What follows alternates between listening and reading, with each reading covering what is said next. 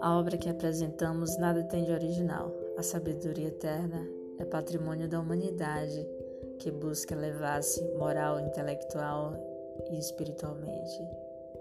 Respingando aqui e ali, reunimos pequenos trechos que durante anos foram apresentados nas diversas horas do dia através do microfone da Rádio Copacabana do Rio de Janeiro. Muitas pessoas podem nos copiar. Carlos Torres Pastorino